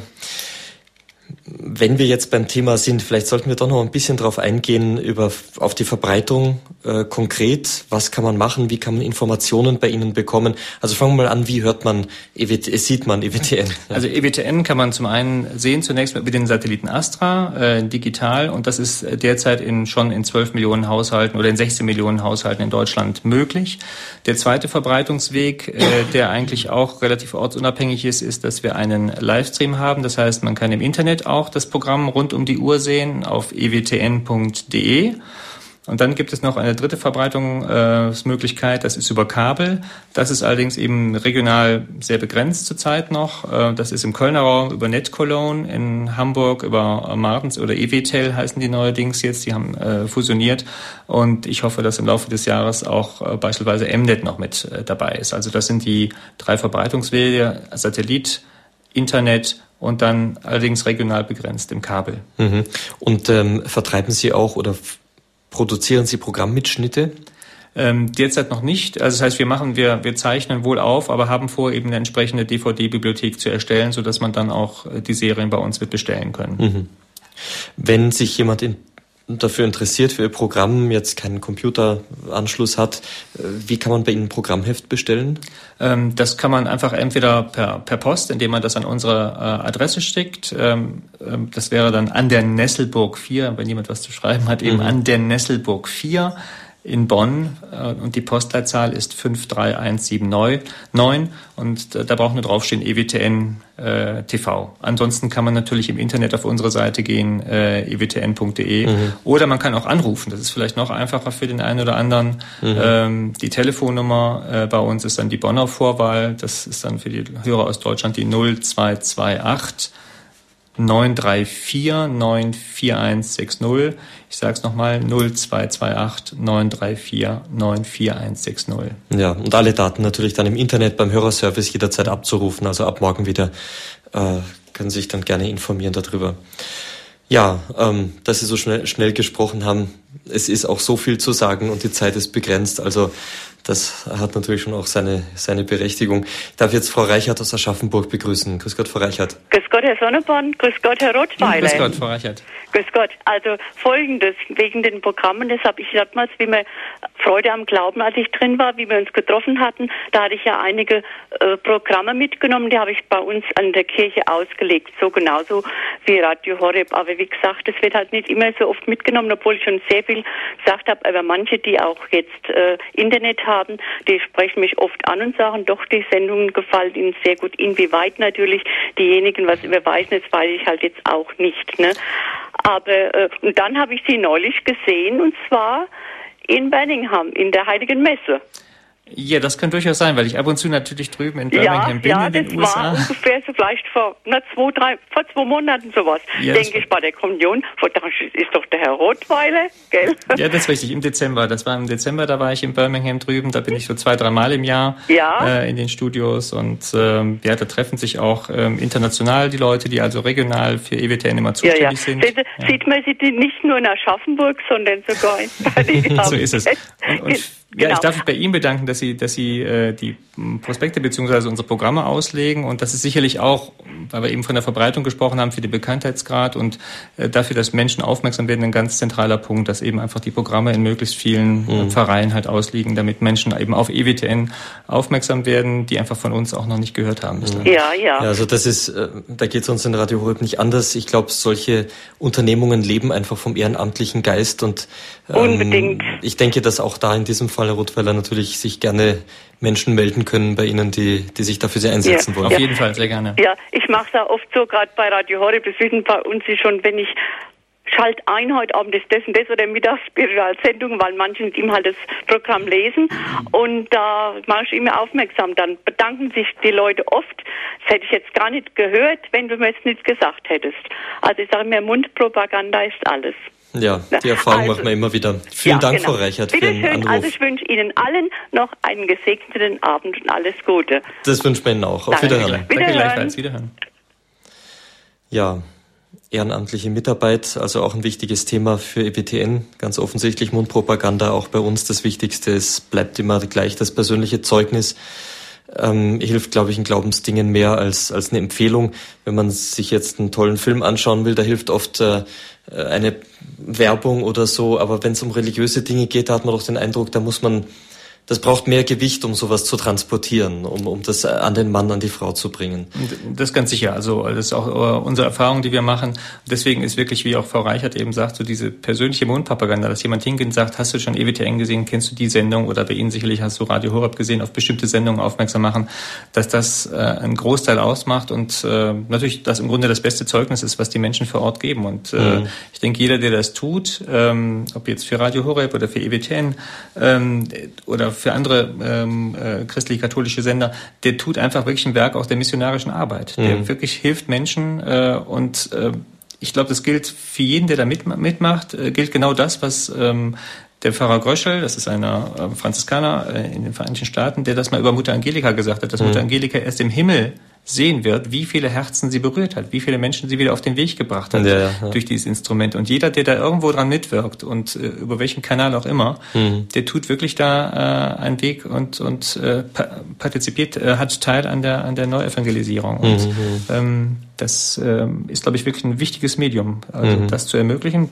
Das eine ist das Spenden, das andere ist aber wirklich dieses Werben, Mundpropaganda, Menschen auf den Sender aufmerksam machen, gerade die, die es äh, nötig haben oder die bedürftig sind. Und mhm. Da werden Sie in, bei Radio Horeb ähm, auch viele Erfahrungen machen, eben wie wir das eben auch bei uns haben, ja, von Menschen, die wirklich anrufen und dankbar anrufen, mhm. äh, die wirklich auch einen, ja, einen Trost gefunden haben, eine Hilfe gefunden haben in ja, einer. Sendung. Und äh, das ist vielen Menschen zu verdanken, die erstmal auf, äh, auf den Sender aufmerksam machen. Mhm, das ist richtig, ja. Und man muss auch sagen, diese Widerstände, die manche Menschen einfach im Herzen haben, wenn sie von einem katholischen Programm, sei es nun Fernsehen oder Radio, äh, hören, die sind ja auch nicht ganz unberechtigt, denn ähm, wenn man das ernst nimmt und wenn man da ein bisschen reinhört, dann ist Veränderung garantiert, würde ich sagen. Da wird es Ihnen bei EWTN nicht anders gehen. Ja, man setzt sich sozusagen der Gefahr der Veränderungen auf, genau, der Offenheit. Ja. Aber ich denke, das ist aber auch die Riesenchance, weil ja. Menschen dieses tun können, Radio Horeb hören, EWTN sehen können, und zwar in einem geschützten Raum ihrer vier Wände. Mhm. Wenn, wenn, man hat es ja oft im Dialog, oder wenn das öffentlich diskutiert wird, dann will sich einer vielleicht nicht die Blöße geben, dass er mhm. von einem Argument, von einer Person berührt, bewegt ist und möglicherweise ja. bereit ist, sein Leben zu ändern. Und so trifft es diese Menschen in einem ganz äh, persönlichen Raum und äh, das ist jedenfalls die Chance, sich da zu öffnen und sich etwas sagen zu lassen oder ähm, ist einfach größer. Ja, viel größer, ja. Das, die Erfahrung machen wir auch immer wieder. Ja. Und wie Sie gesagt haben, also äh, Spenden, ehrenamtliches Engagement, aber auch das Gebet natürlich im Hintergrund von den äh, Zuhörern, von der großen Familie. Ähm, eigentlich was Wunderschönes, das äh, was andere Firmen, sage ich mal, gar nicht äh, in diesem Stil haben und da haben wir es doch als katholische Medienunternehmen richtig gut. Ja, ganz gut. Deswegen habe ich auch gesagt, das ist im Grunde der Energiezulieferer, wenn mhm. man das so will. Das genau. ist äh, das Kloster in Birmingham und auch andere Kloster, äh, Klöster hier in Deutschland, die wir wirklich einfach schlicht, mhm. wie Sie das von Radio Horeb ja auch tun, um Gebet mhm. gebeten haben und diese mhm. Gebetsunterstützung zu wissen, meinetwegen jeden Montag betet die und die Klostergemeinschaft äh, mhm. für die für das äh, für EWTN. Ja. Das ist einfach wichtig auch äh, und auch ein wichtiger Schutz. Also äh, für, für die eigene Programmgestaltung, für alle die, die mitmachen und mithelfen, mhm. ähm, die ja auch ähm, sozusagen auf dem, auf dem Weg bleiben müssen und die Unterstützung brauchen persönlich. Ja. Also alle die Akteure, die mithelfen und auch diejenigen, die ähm, bei, bei den Programmen mitmachen. Mhm. Und ja. da sind wir einfach für so ein Gebet, für die Verbreitung, aber auch, dass wirklich ähm, das Wort Gottes sozusagen die Menschen wirklich berührt. Ähm, da, da ist man einfach auf das Gebet angewiesen. Mhm. Ja. Ja, wir haben viel gehört in dieser Sendung heute. Wir haben so einen Abriss über das Leben von Mutter Angelika gehört, wie sie das große Projekt von EWTN, Eternal Word Television Network, größtes privates äh, katholisches Fernsehen weltweit, hochgezogen hat. Ganz, ganz beeindruckend. Eine Frage äh, kommt einem da vielleicht jetzt als Abschluss doch noch in den Sinn. Wir haben heutzutage oft das Problem, dass wir uns in der Kirche fragen, diskutieren, überlegen, wie denn der Glaube eigentlich zu verkündigen sei. Wie bringen wir den Glauben den Menschen nahe? Mutter Angelika scheint das Problem irgendwie überhaupt nicht, äh, überhaupt nicht gekannt zu haben. Ich glaube, sie hat es nicht gekannt. Also erstmal ist wichtig, dass sie natürlich äh, alles, was sie getan hat, in der Treue zum, zur katholischen Kirche getan hat und gesagt hat, ich will wirklich die Wahrheit verkündigen und nicht irgendeine mhm. Meinung. Das ist, glaube ich, die Grundvoraussetzung und ihr ganzes Anliegen gewesen, wo ihr Herzblut einfach dran hing. Und das andere war einfach, sie brauchte sich wirklich sozusagen keine großen Gedanken machen, wie transportiere ich das, in welche Worte bringe ich dieses.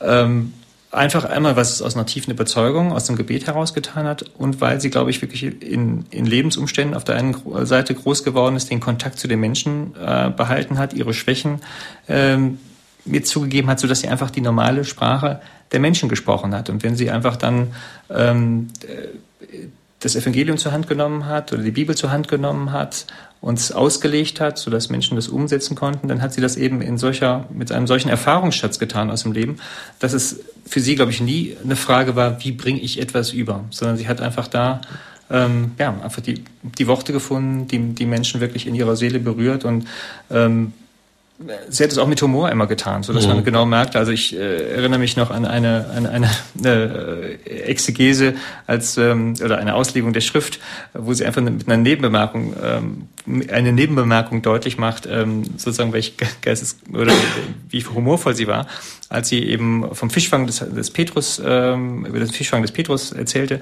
der eben dann ohne äh, Fische äh, kam und sagt, Herr, ich habe nichts gefangen. Und äh, wo Mutter Angelika darauf sagt, wenn ich Petrus gewesen wäre, hätte ich dem Herrn gesagt, ach, ich bin nur rausgefahren auf die See, um ein bisschen zu meditieren. Ich hätte dir gar nicht zugegeben, dass ich erfolglos war. nur das sind so kleine ja. Nebenbemerkungen, um zu sehen, dass durchaus die Exegese, die sie dort, die Auslegung der Schrift, durchaus eine ist, wo sie die, die menschlichen Schwächen mit einnimmt, die Überlegungen und ich glaube einfach auf die, wirklich zu den Herzen der Menschen gesprochen hat oder mhm. ähm, Anrufe, die kamen von verzweifelten Menschen, mhm. ähm, wo sie einfach äh, gespürt hat, äh, ja, was jemand in diesem Moment nötig hat, aber ähm, einfach immer aus dem, aus dem Blickwinkel Gottes heraus, aus dem Blickwinkel der Barmherzigkeit Gottes heraus äh, und eben aus dieser Grunderfahrung, die sie selbst hat, dass Gott äh, die Menschen liebt. Mhm. Und ähm, ja, von daher hat sie, glaube ich, nie Schwierigkeiten gehabt. Und viele Menschen konnten sich einfach mit ihr leicht identifizieren, weil sie eben in gewisser Weise eine von ihnen war. Mhm. Mhm. Sie hat sozusagen persönlich aus dem Vollen geschöpft und sich da irgendwie selbst in die Waagschale geworfen, auch mit der Verkündigung. Ja, und noch zwei Anruferinnen. Eine Hörerin äh, bedankt sich für die Sendungen und auch für das Buch, das sehr gut sei. Und Frau Rudolf aus Neustadt an der Weinstraße bedankt sich für die Jugendsendungen mit Bischof Laun und Pater Wallner. Also schön, positive Danke. Rückmeldungen. Ja, sehr schön. ja, da bleibt mir nur noch äh, ein ganz großes Dankeschön ähm, an Sie, Herr Rothweiler, dass Sie gekommen sind, dass Sie sich die Zeit genommen haben, dass wir hier gemeinsam äh, diese Sendung bestreiten konnten. Manche andere Sendung bestreiten wir schon gemeinsam, zum Beispiel die Papstkatechese mittwochs, was ja auch ein, eine Freude ist, wenn wir gemeinsam dann äh, ein bisschen nicht interdisziplinär tätig sein können. Absolut, das sind wir auch Radio und Fernsehen. Das ist wirklich eine ganz eine schöne Bereicherung. Vielen Dank auch für die Möglichkeit. Und ähm, ich darf Ihnen alles Gute wünschen, Gottes Segen für den weiteren Aufbau von EWTN in Deutschland. Hoffen wir, dass Sie heute ein paar Zuhörer mehr gewonnen haben, Zuschauer in Ihrem Fall mehr gewonnen haben. Und ähm, ja, ich hoffe, wir sehen uns mal wieder und ähm, alles Gute. Ja, herzlichen Dank, Herr Sonneborn, und Gottes Segen dem, dem Sender und allen Zuhörern. Dankeschön. Ja, liebe Zuhörer, wenn Sie diese Sendung nochmal hören möchten, Sie haben die Gelegenheit, eine CD davon zu bestellen, und zwar bei unserem CD-Dienst. Sie erreichen ihn unter der deutschen Telefon- bzw. Faxnummer 0700 7525 7520. Ich wiederhole nochmal 0700 7525 7520. Und die Informationen rund um EWTN und das Buch Mutter Angelika, eine Nonne schreibt Fernsehgeschichte, können Sie ab morgen bei unserem Hörerservice in Erfahrung bringen. Und zwar unter der Telefonnummer 0700 7525 7525. Also nur die letzte Ziffer unterscheidet sich von unserem CD-Dienst. Ich wiederhole nochmal die Nummer des Hörerservices 0700 7525 7525. Selbstverständlich sind all diese Informationen auch auf unserer Homepage abzurufen unter www.horeb.org.